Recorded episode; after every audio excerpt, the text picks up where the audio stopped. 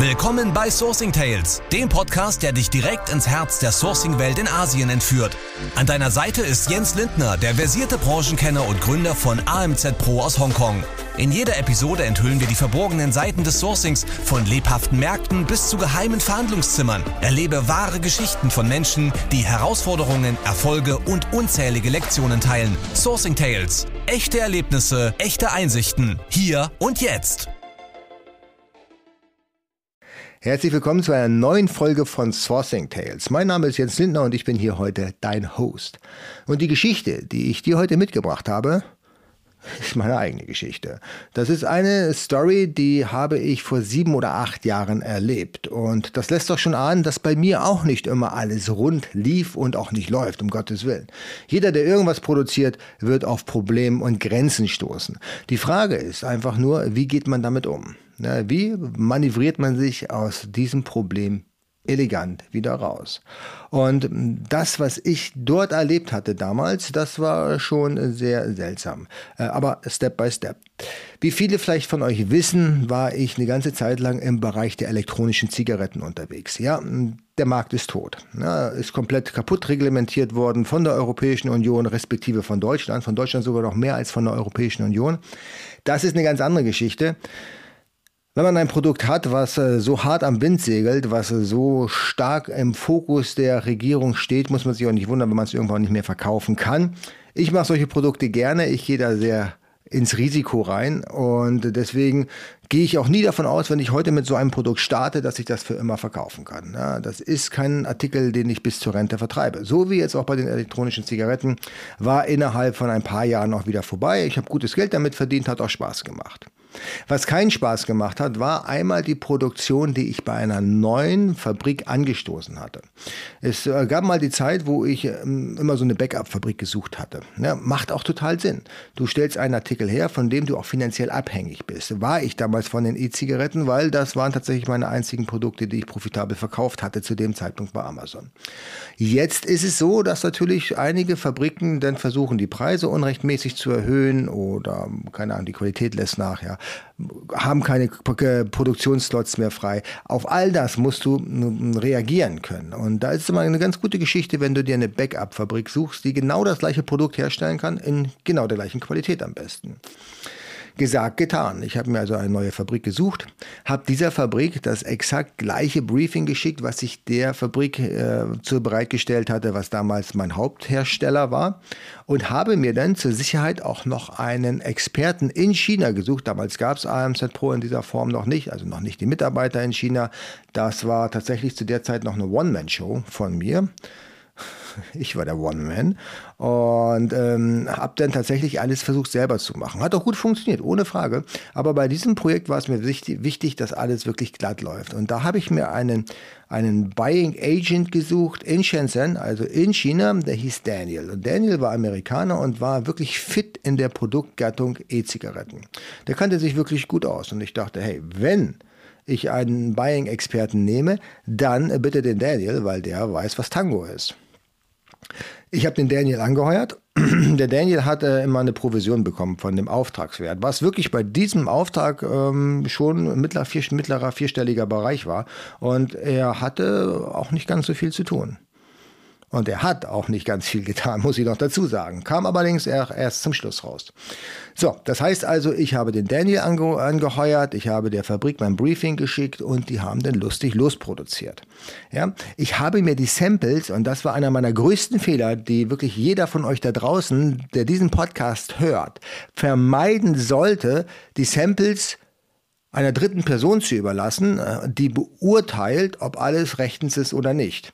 Denn ich habe den Daniel vertraut und habe gesagt, pass auf, guck dir das Produkt an, ja, guck dir die Atomizer an, da kommt dieses Liquid rein und guck dir die Batterien an, das befeuert dann den Atomizer mit Strom, also ist quasi eine langgezogene Batterie. Und schau, ob das genau den Spezifikationen entspricht. Der Daniel hat sich konzentriert auf Form, Farbe, Größe und Logo Ja, also das Printing vom Logo auf der Batterie. Hat aber die technischen Details ähm, nicht kontrolliert, wenn ich ehrlich bin, nämlich überhaupt nicht. Und zwar ist es so gewesen, dass ich kurz vor Auslieferung zufällig in China war und habe mir dann die Produkte nochmal vor Ort angeschaut, die für mich hergestellt worden sind. Das heißt, die Kartons waren fertig.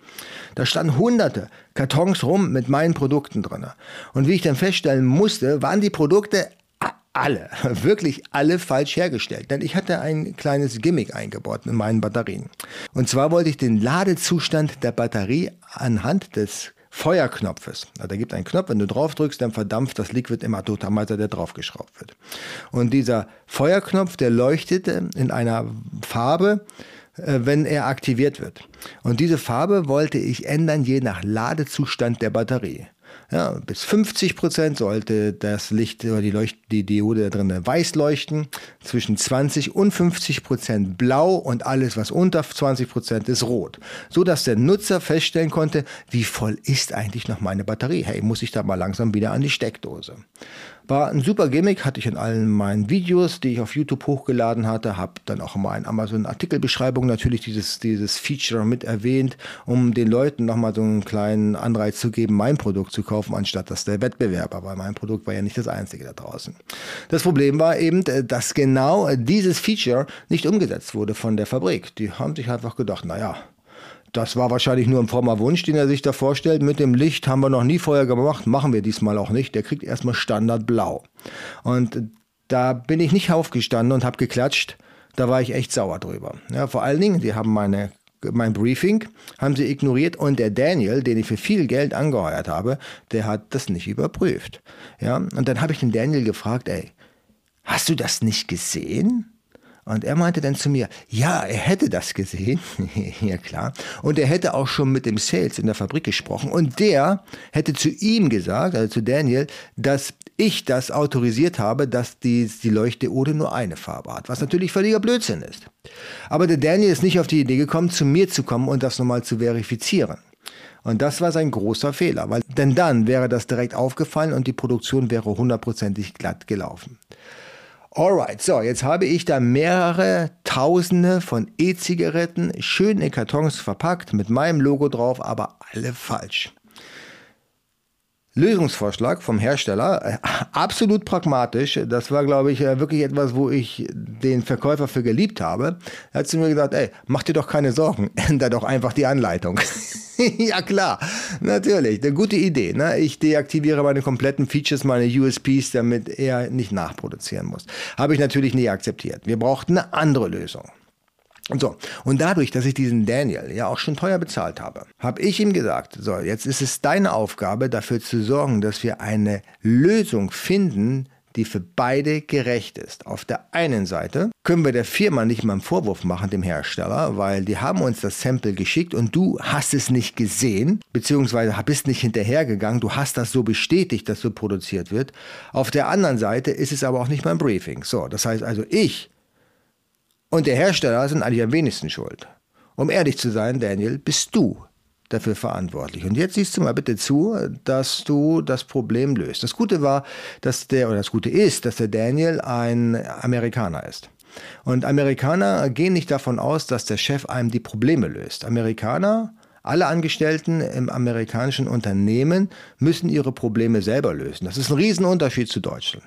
Deutschland, in Deutschland wird ja erwartet, dass äh, Probleme von Arbeitnehmern immer der Arbeitgeber löst. Egal, was das für Probleme sind. Ja, wenn der Computer nicht läuft, wenn Sie ein Softwareproblem haben, muss der Arbeitgeber dafür Sorge tragen, dass alles läuft. Ja, wenn die Katze eine Kralle verloren hat, dann muss auch der Arbeitgeber dafür sorgen, dass die Katze zum Tierarzt geht oder beziehungsweise muss dem Arbeitnehmer freigeben, dass er mit der Katze zum Tierarzt gehen kann, auf seine eigenen Kosten. Irgendwie. Okay, aber das ist ein anderes Thema, da will ich jetzt gar nicht, gar nicht drauf eingehen. Der Daniel hat verstanden, er hat einen Fehler gemacht und er muss jetzt diesen Fehler ausbaden und das hat er auch getan. Das erste Mal, dass ich wirklich mit einem Asiaten einen richtig guten, zufriedenstellenden Deal geschlossen hatte. Na, danach kamen natürlich noch weitere Deals, die gut waren für mich, aber das war wirklich der erste, wo ich sagte, hey, mit den Jungs kannst du verhandeln die sind nicht knallhart, steinhart und lassen dich fallen. Nein, die wollen langfristige Geschäfte haben. Die wollen mit dir länger zusammenarbeiten, weil er das Potenzial bei mir gesehen hat.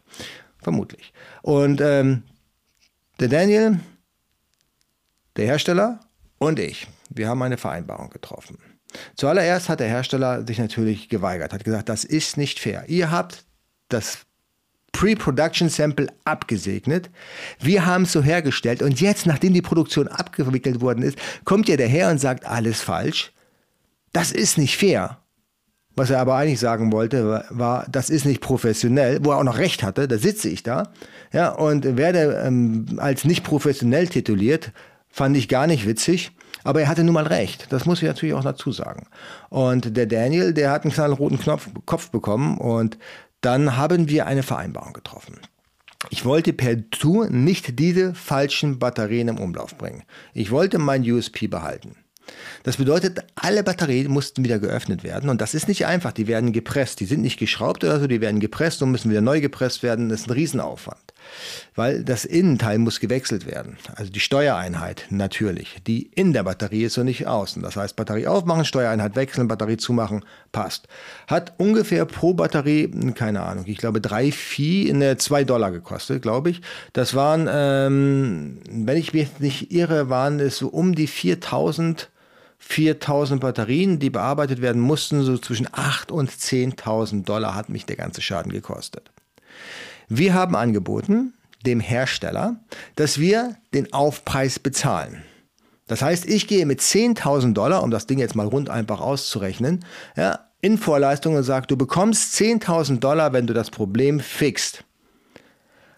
Aber und jetzt kommt der Deal. Für die nächsten fünf Bestellungen möchten wir gerne jeweils 2000 Dollar Gutschrift vom Bestellwert haben, so dass wir nach fünf Bestellungen quasi den Schaden wieder ausgeglichen haben durch die Gutschriften.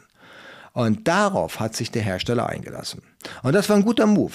Ne, ich hatte bei dem Hersteller danach ein richtiges Stein im Brett. Der hat für mich alles getan. Der hat mich geliebt. Er hat nicht nur zum Essen eingeladen, das tun sie alle, sondern der hat mich wirklich geliebt. Der hat mir Dinge gegeben, vorgestellt, die sensationell gut waren, die es noch gar nicht in Europa gegeben hat.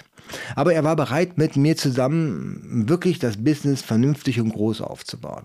Und das sind solche Bis das ist wegweisend. Wenn du einmal so einen Tanz mit einem Hersteller durchgestanden hast und am Verhandlungstisch so lange sitzen bleibst, bis, bis ihr eine vernünftige, für beide Seiten akzeptable Lösung gefunden habt, dann hast du einen Hersteller, der für dich durchs Feuer geht. Und du im Übrigen gehst auch für ihn durchs Feuer. Ja, für mich war es danach nicht mehr der B-Lieferant, für mich war es danach, danach der absolute A-Lieferant und der vorhergehende A-Lieferant wurde dann mal schnell zum B-Lieferanten.